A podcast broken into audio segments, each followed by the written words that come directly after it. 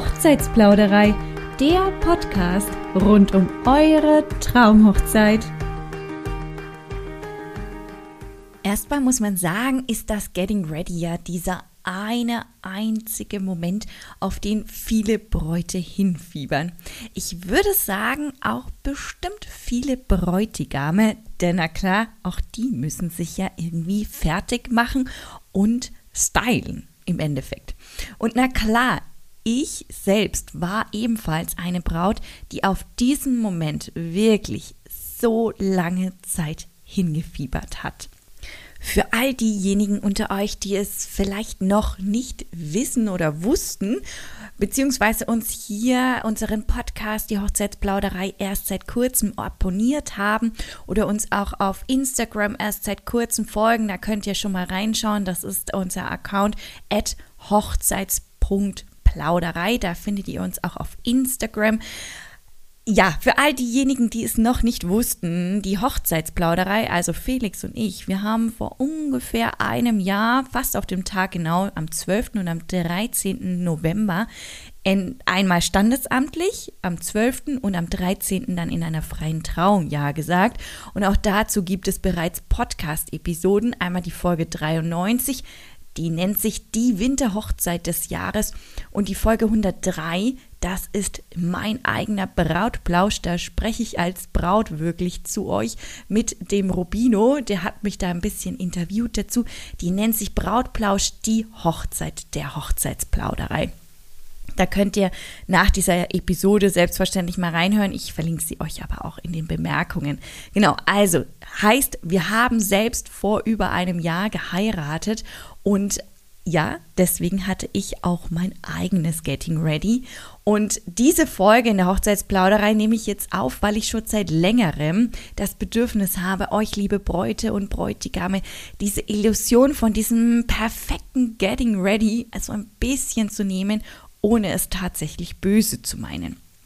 Also du musst dir vorstellen, das Getting Ready ist ebenfalls eine Zeitspanne deines Hochzeitstages, an dem ebenso viel eben schief gehen kann wie im gesamten Verlauf des Hochzeitstages, der Hochzeitsfeier.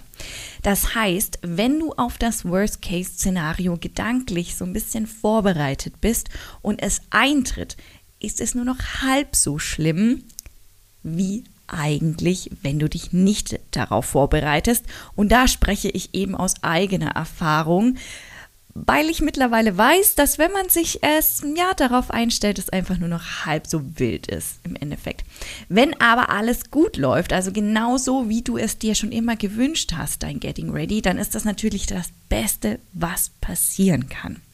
In dieser Folge möchte ich so ein bisschen aus dem ja, Nähkästchen plaudern und euch von meinem eigenen Getting Ready erzählen. In meinen Vorstellungen sah mein Getting Ready wie folgt aus. Ich stehe ganz in Ruhe auf. Natürlich unter einem Mix aus Vorfreude und klar ein bisschen Anspannung, was mich heute wohl erwarten würde. Meine Herren Make-up-Stylistin trudelt dann allmählich ein, meine Mädels kommen immer mal wieder vorbei, trinken mit mir ein Gläschen Sekt, während ich dann total entspannt auf meinem Sessel sitze und mich hübsch machen lasse. Ganz wichtig war für mich auf jeden Fall mein Lieblingssekt. Weil hey, an einem derart großen Tag brauche ich ja wohl viele Schlucke von meinem Lieblingssekt, um die Nervosität ein bisschen herunterzuspülen. Auf jeden Fall war das mein Gedankengang, den ich Freunden, Familie, jedem, der es hören oder auch nicht hören wollte, erzählt habe. Verrückt aber war, es kam komplett anders. Ich schlief in der Nacht zuvor unglaublich schlecht. Wenn es hochkommt, war es vielleicht so eine gute Stunde Schlaf, war entsprechend noch aufgeregter und, da, und stand unter einem immensen Druck, den ich mir natürlich irgendwo auch ein bisschen selbst auferlegt hatte. Denn urplötzlich, durch diesen Schlafentzug, hatte ich auf einmal Zweifel, ob ich diesen großen Tag, der mir bevorsteht, bis um 3 Uhr nachts, so lange durften wir nämlich in der Location feiern, körperlich überhaupt durchstehen kann. Also nahm ich erstmal ein Entspannungsbad, ging duschen und wusch meine Haare. Blöder, blöder, blöder Fehler, sage ich euch. Denn zudem nahm ich auch noch einen Conditioner. Noch blöderer Fehler. Dieses Prozedere war der Todfeind für meine eh schon so recht feine Haarstruktur. Gut, aber wenn man nervös ist und sowieso nicht mehr Herr seiner Sinne ist, denkt man über so etwas jetzt in dem Moment nicht nach. Wasche ich meine Haare? Ja, nein, vielleicht eventuell. Nehme ich einen Conditioner? Ja, nein, vielleicht eventuell. In dieser Situation war es einfach mir daran gelegen, mich wieder gut zu fühlen. Da habe ich nicht an meine Haare gedacht und auch garantiert nicht an meine Haarstruktur. An dem Tag, also an unserem Hochzeitstag, wo unsere große Hochzeitsfeier war, regnete es auch noch zudem aus Strömen. Toujours den ganzen Tag. Was passierte also? Meine Frisur, schöne Löckchen, die ich mir schon lange, lange, lange Zeit gewünscht habe, klebten in 0, nix an meinem Gesicht. Das war jetzt kein Weltuntergang, weder rückblickend betrachtet noch in der Situation, aber ich habe mir das einfach anders vorgestellt. Nach meinem Entspannungsritual im Bad lief ich dann im Zimmer auf und ab, hatte Bauchkrummeln und war überhaupt nicht ich selbst. Dann endlich das erlösende Klopfen meiner Herren Make-up-Stylistin. Ich sage euch, sie musste mich echt erstmal in den Arm nehmen und mich beruhigen. So aufgelöst war ich mittlerweile. Denn Seit geraumer Zeit war ich auch noch alleine. Gar keine gute Idee, sage ich euch, wenn man eben so nervös ist. Übrigens, ich würde an der Stelle auch niemandem empfehlen, die Nacht vor der Hochzeit alleine zu schlafen. Denn hey, warum zur Hölle solltest du das denn tun? Nur weil das ein Ritual ist ein, eine Tradition, die man sich einfach so weitererzählt hat. Das ist eine Tradition und das ist auch komplett richtig. Traditionen bespreche ich auch in einer anderen Podcast-Episode, die verlinke ich euch in den Bemerkungen. Aber eine Tradition heißt nicht, dass wir das heutzutage nach wie vor machen sollen. Das hat natürlich einen Grund damals gehabt. Heute ist das aber eher kontraproduktiv. Du schläfst ja schon seit Jahren neben einer Person, das ist quasi auch ein Ritual, ob man es nun mal glaubt oder nicht. Das ist eine schöne Angewohnheit, wenn man eben seit Jahren neben einer Person schläft, die man in einer derart unkontrollierten Situation niemals aufgeben sollte.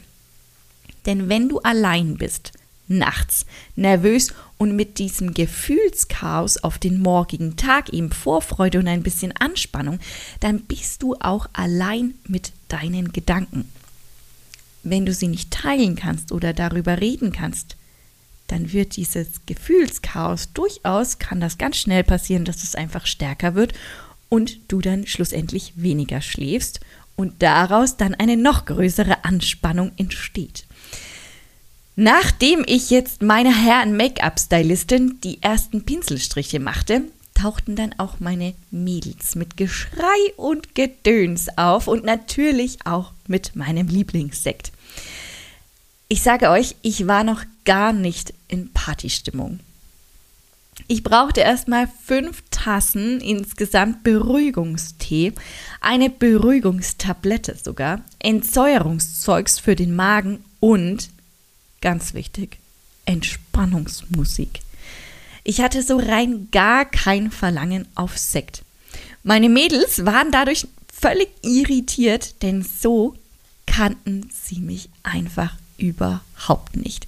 Und ich mich selbst übrigens an der Stelle bemerkt auch nicht. Rückblickend betrachtet bin ich ihnen sogar so dankbar, dass sie von 100 wieder zurück auf Null schalten konnten. Die beiden haben mir dann meine Füße massiert, erstmal was zu essen geholt, mir meinen Haarschmuck zurechtgezogen und dann endlich, sage ich euch, der Lichtblick. Mein Kreislauf nahm wieder Fahrt auf und ich konnte endlich auch einen Schluck meines Lieblingssektes trinken. Da war ich dann schon fast fertig. Es ich brauchte nur noch einige Accessoires und ich musste noch in mein Kleid schlüpfen. Also ganz am Ende meines Getting Readys habe ich den ersten Schluck Sekt getrunken.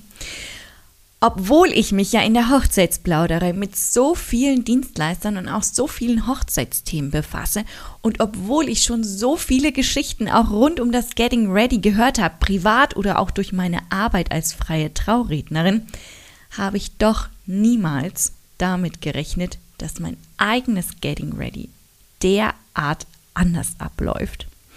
Ich will gar nicht sagen, dass mein Getting Ready schlecht oder nicht schön war. Es war einfach nur nicht so, wie ich es mir vorgestellt habe.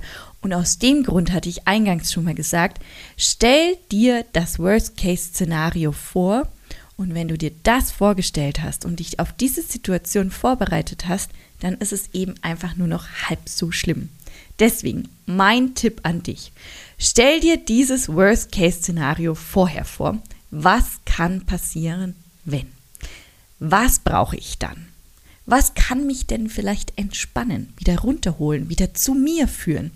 Ist es ein Tee, eine Wärmflasche, eine bestimmte Person X? Sei darauf vorbereitet, dann gerätst du in keinen Gefühlsstrudel, wie ich es eben geraten bin, weswegen ich unbedingt auch diese Podcast-Episode für euch aufnehmen wollte. Für weitere inspirative Hochzeitsthemen schau doch mal auf unserer Website www.hochzeitsplauderei.de vorbei. Für dich als Braut oder Bräutigam gibt es dort auch gebündelt Hochzeitsthemen, wie eben genau diese Podcast-Episode und auch die Folgen 93 und die Folge 103 eben genau über meinen eigenen Brautplausch und unsere Hochzeit für all diejenigen, die sich natürlich anhören möchten und die es interessiert, wie unsere Hochzeit so verlaufen ist. Dort auf der Website findest du eben genau diese Folgen, die sich eben nicht nur um die Wahl deines passenden Dienstleisters drehen, sondern darüber hinausgehen. Mittlerweile haben wir auf unserer Website auch einen Hochzeitsblog, also wenn du Lust hast, auch etwas zu lesen und dort dir Hochzeitsinspirationen zu holen, dann schau auf www.hochzeitsplauderei.de